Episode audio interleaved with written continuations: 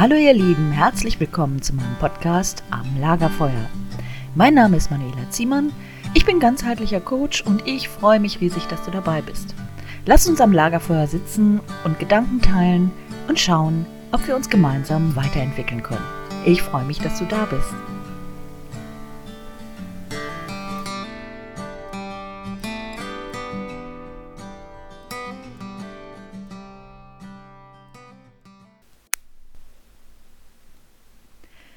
Hallo, ich grüße dich. Schön, dass du wieder dabei bist. Heute geht es in meinem Podcast am Lagerfeuer um das Thema Sommersonnenwende. Mein Podcast ist ja ein schamanischer Podcast, in dem aber auch ganz viel Raum ist für alle möglichen Gedanken, die uns zum Wachstum einladen. Und heute geht es um eins der großen Sonnenfeste. Wir sind im Juni angekommen und die Sommersonnenwende steht kurz vor der Tür. Worum geht es eigentlich bei diesen Festen? Also jedes dieser Feste, die wir im Jahreslauf feiern, hat seinen ganz eigenen Geist. Das heißt, eine ganz bestimmte Seite von uns, ein ganz bestimmter Anteil, wird dadurch zum Klingen gebracht. Wir können uns das Jahr wie eine Heldenreise vorstellen. Wir beginnen in der Dunkelheit, wir verlassen das Vertraute, wir haben Hoffnung, wir machen Pläne. Im Laufe des Jahres bestehen wir Prüfungen, im Herbst ernten wir dann und dann im Winter ziehen wir uns mit der Natur zurück und verarbeiten, was wir gelernt haben. Wenn wir uns auf diesen Zyklus einlassen, dann schwingen wir mit dem Jahr und die Energie trägt uns auch durch dieses Jahr. Das heißt, wir bleiben im Fluss. Jedes Jahr hat eine ganz eigene Qualität und wir können bestimmte Themen erlösen, genau in dieser Zeit. Das hat ein bisschen was zu tun mit den astrologischen Konstellationen, die für uns bereitstehen, aber auch natürlich mit bestimmten Zeiten, die uns einfach mit der Erde verbinden, mit Strahlungen, mit Schwingungen, mit all dem, was uns so umgibt. Diese alten Jahreszeitenfeste lösen auch alte Erinnerungen aus. Das ist sozusagen etwas, was in unserem Zellgedächtnis angelegt ist. Und es ist eben ein ganz uraltes Verstehen und eine Verbundenheit mit der Erde. Wenn wir wieder in diesen Kontakt mit der Erde gehen, mit diesem heiligen Kreis, dann kann Heilung auch wirklich stattfinden. Lösung und Erlösung reichen sich dann da die Hand. Wir können die Jahreskreisfeste auch wie ein Märchen sehen, einen alten Mythos, der in uns wieder zum Klingen gebracht wird. Und mit jedem Jahreszeitenfest, auf das wir feiern auf unserem Jahreskreis, gehen wir weiter auf unserem Lebens Lebensweg. Wir wachsen und wir entwickeln uns. Für unsere Vorfahren, für unsere Ahnen war der Wandel von Sonne und Mond wichtig, denn ihr Überleben war davon abhängig. Der Wandel der Kräfte in der Natur zeigte ihnen, wie das Jahr weiterging. Sie waren eingebunden in den Kosmos des Jahreskreises. Und alles, was lebt, was wächst, das wandelt sich auch nach den kosmischen Gesetzen des Kreises. Das heißt, die Konstante in unserem Leben ist der Wandel. Wenn wir uns auf den Jahreskreis einlassen, dann lassen wir uns auch auf das Leben ein. Auf Geburt und Tod, auf Wachstum und Vergehen. Daran findet also alles seinen Platz und alles darf sein. Die Kelten, die Germanen, aber auch viele indigene Völker waren und sind in den Rhythmus des Jahres eingebunden. Aus der Beobachtung von Sonne und Mond lernten sie, wann die Tage kürzer und wann sie wieder länger werden. Auf diese Weise ergaben sich auch die Zeitpunkte für die Feste. In unserer Kultur ist die Sonne weiblich. Also in anderen Kulturen, da ist die Sonne die männliche Energie und der Mond weiblich. Bei uns ist es genau umgekehrt. Bei den Germanen und den Kelten hieß die Göttin Sol oder Sul. Und wir können diesen Namen noch finden in der Irminsul, dem Weltenbaum. Vielleicht hast du schon einmal davon gehört. Bei den Sonnenfesten haben wir vier Feste in jedem Jahr. Die Sommersonnenwende gehört dazu, da feiert man den längsten Tag. Die Wintersonnenwende, da feiert man den kürzesten Tag und dann hat man noch die zwei Feste im Frühling und im Herbst, wo Tag und Nacht gleich lang sind. Also diese vier Feste werden zu Ehren der Sonne gefeiert. In der Dunkelheit beginnt das neue Jahr. Wir kennen das von uns, dass unser Kalender am 1. Januar startet. Die Kelten starteten noch viel früher, nämlich am 1. November, wenn die ganze dunkle Zeit noch vor ihnen lag. Das, was neu begann, das war sozusagen aus einem dunklen Mutterschoß geboren. Und deswegen startete auch immer alles zur dunklen Zeit. Also das Jahr begann am 1. November, der Monat begann mit dem Neumond und der Tag begann mit der Dämmerung am Abend. Aus diesem Muster des keltischen Weltbildes wird deutlich, dass das Dunkle, das Ende nicht etwas ist, was ganz furchtbar ist, sondern einfach nur ein Übergang. Die Dunkelheit ist genauso wichtig wie das Licht. Und es ist einfach nur ein Werden und Vergehen. Doch nun kommen wir zur Sommersonnenwende. Wie gesagt, die Nacht zum 21. Juni ist die kürzeste Nacht des Jahres. Sie markiert den Beginn des Sommers. Und an vielen Orten finden Feiern statt, die den Sommer, die Sonne die nun auch ihren höchsten Stand erreicht hat, mit Feuern begrüßen. Solche Feste waren in Europa bei den Kelten, den Germanen und den Slawen bekannt. Die Sommersonnenwende markiert dabei einen Höhe- und Wendepunkt. So reifen die ersten Früchte, aber es tritt auch zum ersten Mal der Gedanke an die Versorgung im Winter hervor. Vielleicht bist du auch in der letzten Zeit mal über den Markt gegangen und hast dort ein paar Erdbeeren gekauft. Ich habe das relativ häufig getan, doch ich habe natürlich auch schon an den Winter gedacht. Das heißt, ich habe die ersten Erdbeeren schon verwendet, um den Rumtopf anzusetzen. Dieses Bild des Ich lebe in der Fülle und trotzdem ist auch schon wieder die Dunkelheit zu sehen, wird immer wieder verwendet. In der germanischen Sagenwelt wird Siegfried von Hagen zur Sonnenwende getötet. Siegfried, das war der strahlende Sonnenheld, der tagsüber unüberwindlich ist. Mit der Sonnenwende verliert er Macht und Leben. Oder wie wir in der christlichen Mythologie sagen, mitten im Leben sind wir vom Tod umfangen. Eine Sonnenwende, auch Sonnenwende oder Solstitium, findet im Jahreslauf zweimal statt. Bei der lateinischen Bezeichnung ist es übrigens spannend, dass sie in der Übersetzung Sonnenstillstand heißt. Denn immer wenn es zur Sonnenwende kommt, egal ob im Winter oder Sommer, dann braucht die Sonne so etwa drei Tage, um wieder in Bewegung zu kommen. Wir kennen das im Winter. Wir haben am 21. die Wintersonnenwende und dann am 24. setzt die Sonne sich wieder in Bewegung und da feiern wir unser Lichterfest. Ja, was passiert da eigentlich?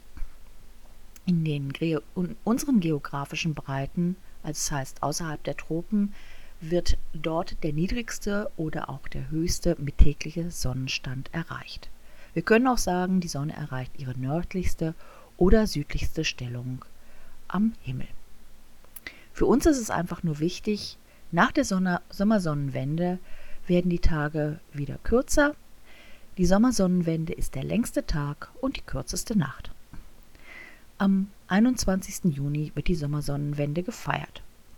Doch es kann sich auch ein bisschen verschieben. Schauen wir uns einfach mal die genauen Zeiten an.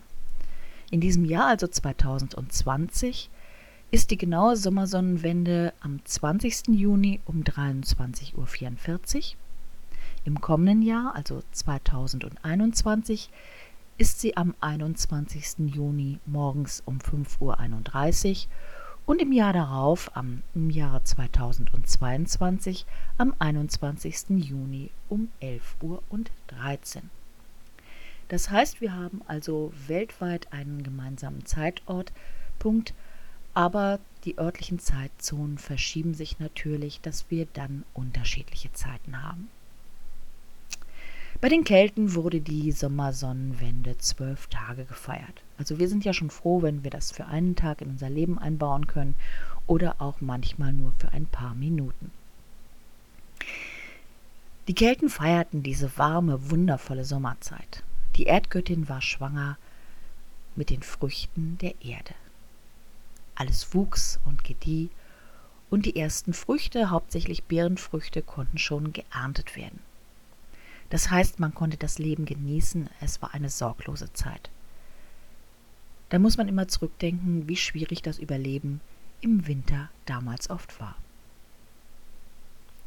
Die Vermählung der Erdgöttin mit dem Sonnenheros ist in vielen, in vielen Mythen überliefert, zum Beispiel in dem von Isis und Osiris. Bei uns da haben wir den jungen Gott, der sich zu Beltane mit der Göttin vereinigt hat, der Hirschgott, wie er dann genannt wurde. Vielleicht hast du mal die Nebel von Avalon gelesen, da hat Marion Zimmer Bradley diesen Mythos wundervoll beschrieben. Nun ist die Zeit vergangen, es ist Mitsommer und er ist bereit, die Verantwortung für das Land zu übernehmen. Er wird sozusagen als Herrscher des Landes gekrönt und überstrahlt mit seiner Kraft alles. Er vereinigt sich mit der Erdgöttin, und so gedeihen die Flüsse, die Früchte des Landes im Überfluss. Es ist wie eine Heldenreise. Auch der Mensch muss in dieser Zeit nun lernen, die Verantwortung zu übernehmen. Durch Kinder wird aus einem Paar eine Familie. Doch diese will auch versorgt werden. Jetzt geht es um klares Entscheiden, entschlossenes Handeln um die Bedürfnisse der Gemeinschaft zu sichern. Die Göttin selbst hat drei Aspekte. Es gibt die jungfräuliche Göttin in ihrem weißen Gewand, es gibt die schwangere Göttin in ihrem roten Aspekt, das heißt in ihrem roten Gewand, und es gibt die schwarze Göttin, das heißt die weise Frau, die eben schon eher dem Tode zugeht. Alle drei Aspekte sind wichtig für uns. Gerade wir Frauen schwingen sehr mit diesen drei Ebenen. Denn für uns ist der Beginn der Menstruation und auch dieses Beenden ein großer Umbruch im Leben. Bei den Männern ist es eher unterschwellig und nicht so deutlich zu sehen. Doch nun kommen wir zurück zum roten Aspekt der Göttin. Das heißt, die Göttin ist an dem Punkt, wo sie schwanger werden kann. Und nun ist sie schwanger, genau wie das Land schwanger von den Früchten der Erde ist. Das heißt, es ist auch einfach die Qualität der Zeit, womit wir schwanger gehen. Was sind unsere Wünsche? Was ruht in uns? Noch einmal reinzuspüren, was denn in uns lebt und was auch in die Welt gebracht werden will. Ein weiterer Aspekt der Göttin ist das Wasser. In der folgenden Zeit braucht die Erde ganz viel davon. Ein trockener Sommer bringt vieles zum Absterben, und so wird Wasser zu etwas Heiligem in dieser Zeit. Und mit dem heiligen Wasser gießen wir die Pflanzen und helfen so der Natur, dass sie sich weiterentwickeln kann. Die Sommersonnenwende ist natürlich auch ein Fruchtbarkeitsfest. Und bis heute springen Paare gemeinsam über das Feuer, um die Verbindung zu feiern und auch um ihre sexuelle Energie zu stärken. Natürlich ist dies auch ein Fest für Kräutersammler, denn viele Pflanzen reifen jetzt und stehen zum Sammeln zur Verfügung. Doch bitte Vorsicht. Bei vielen Pflanzen ist es so, dass sie Neben- und Wechselwirkung haben. Zum Beispiel das Johanniskraut kann die Wirkung anderer Medikamente beeinflussen. Also macht vielleicht einen Kurs, lasst es euch zeigen, lasst es euch erklären, damit ihr da wirklich auf der sicheren Seite seid. Die Pflanzen nehmen den ganzen Sommer hindurch die Energie der Sonne auf und geben sie den, dann den Menschen, wenn dieser die am dringendsten braucht. Und das ist meistens die dunkle Jahreszeit. Ein Beispiel, im Sommer sammeln wir die Holunderblüten und im Winter in der kalten Jahreszeit, wenn wir eine Erkältung haben, bereiten wir uns einen Tee daraus zu. Holunderblüten sind wunderbar antiviral und helfen uns in der Zeit unglaublich. Und habt ihr schon mal an Holunderblüten geschnuppert? Ich liebe diesen Duft. Um diese Jahreszeit, jetzt im Sommer, liegt er ganz schwer über den Wäldern und ich kann mich in jedem Jahr wieder daran erfreuen. Die Sonnenwendfeuer sind natürlich das größte Ritual zu dieser Jahreszeit. Die Sommersonnenwende ist das Fest des Lichts und des Feuers. Daher haben viele Rituale mit den Flammen zu tun. Flammen reinigen und ermöglichen einen Neuanfang. Im Mittelalter soll es am Sunwendfeuertanz Sitte gewesen sein, bis zur Erschöpfung um das Feuer zu tanzen. Die Bauern hofften, dass sie sich mit der geopferten Lebenskraft eine gute Ernte sichern konnten. Tanzen ist ohnehin eng mit der Sommersonnenwende verbunden.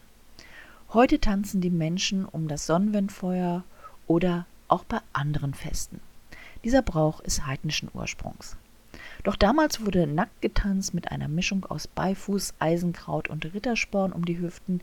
Die Kräuter und der Tanz wirkten aphrodisierend und stehen für die Fruchtbarkeit bei Mann und Frau. Fruchtbarkeit war in der Zeit einfach sehr wichtig, denn viele Kinder starben und die Sippe musste überleben. Das Sonnenwendfeuer brennt zu Ehren des Lichts und vertreibt die bösen Geister. Mit dem Feuer bitten die Menschen um gutes Wetter, um eine reiche Ernte. Doch bitte, wenn ihr ein Feuer macht, seid achtsam. Es ist nicht an allen Plätzen möglich, ein Feuer zu machen, ohne dass Gefahr droht. Und immer wieder kommt es zu Waldbränden, denn gerade in dieser Zeit ist der Boden, die Pflanzen sehr trocken. Wir haben trockenes Gras und ihr glaubt gar nicht, wie schnell da ein Feuer entstehen kann, das sich nicht mehr eindämmen lässt.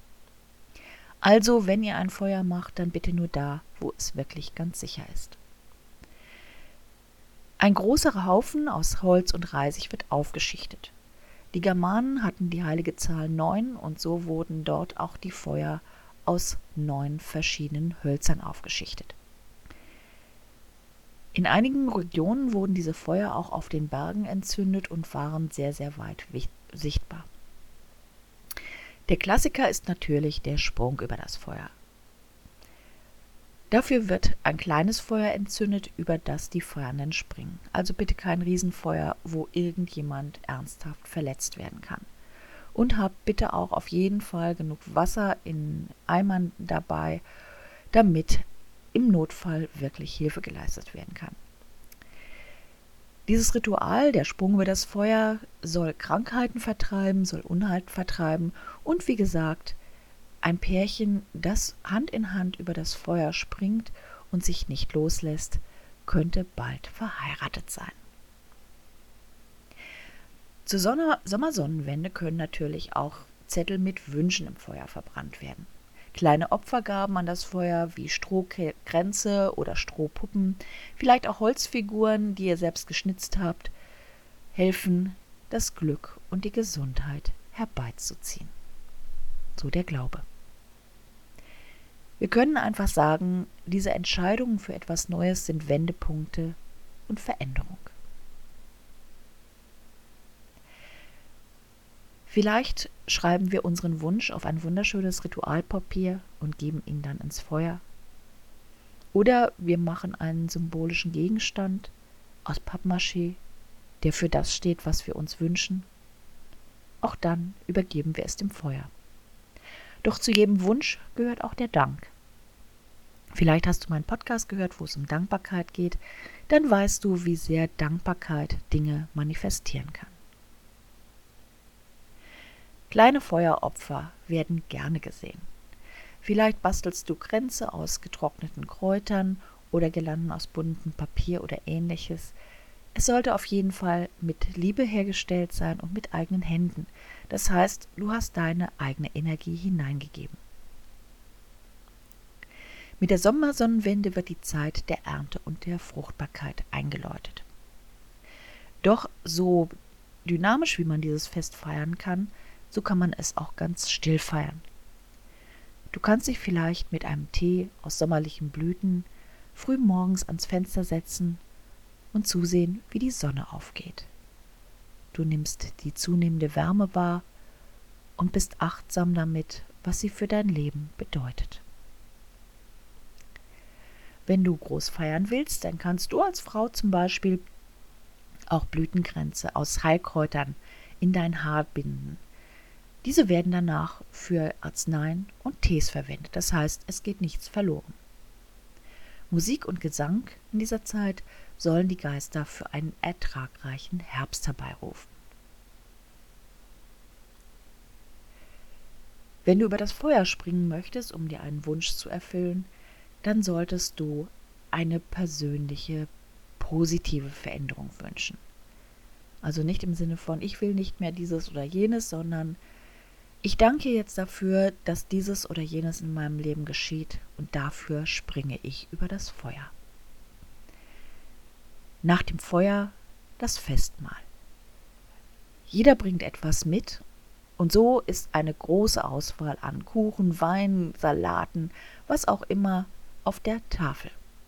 Jeder bedient sich und es ist einfach das Zeichen der Fülle, der Gemeinsamkeit, der Gemeinschaft.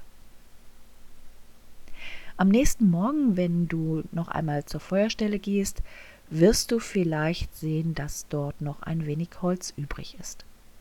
Manche Stücke des Holzes sind vielleicht angekohlt, die kann man wunderbar nutzen, um heilige Zeichen auf Stall oder Haus zu malen. Sie werden als Schutzsymbole bezeichnet. Oder du nimmst ein Stück von dem Holz, was noch übrig ist, und schnitzt daraus ein Amulett zur Erinnerung an die Sommersonnenwende und den Wunsch, den du geäußert hast. Zur Sommersonnenwende wird auch traditionell der Ritualstab geschnitzt. Er symbolisiert sozusagen die Visitenkarte des Schamanen. Er ist eine Art Hirtenstab, doch er wird natürlich auch als Waffe genutzt und er steht natürlich auch für ein Phallus-Symbol. Zur Sommersonnenwende bekommt der Stab einen Namen und ihm wird auch eine Aufgabe zugewiesen. In meiner Schamanismus-Ausbildung arbeiten wir immer auch mit dem Stab.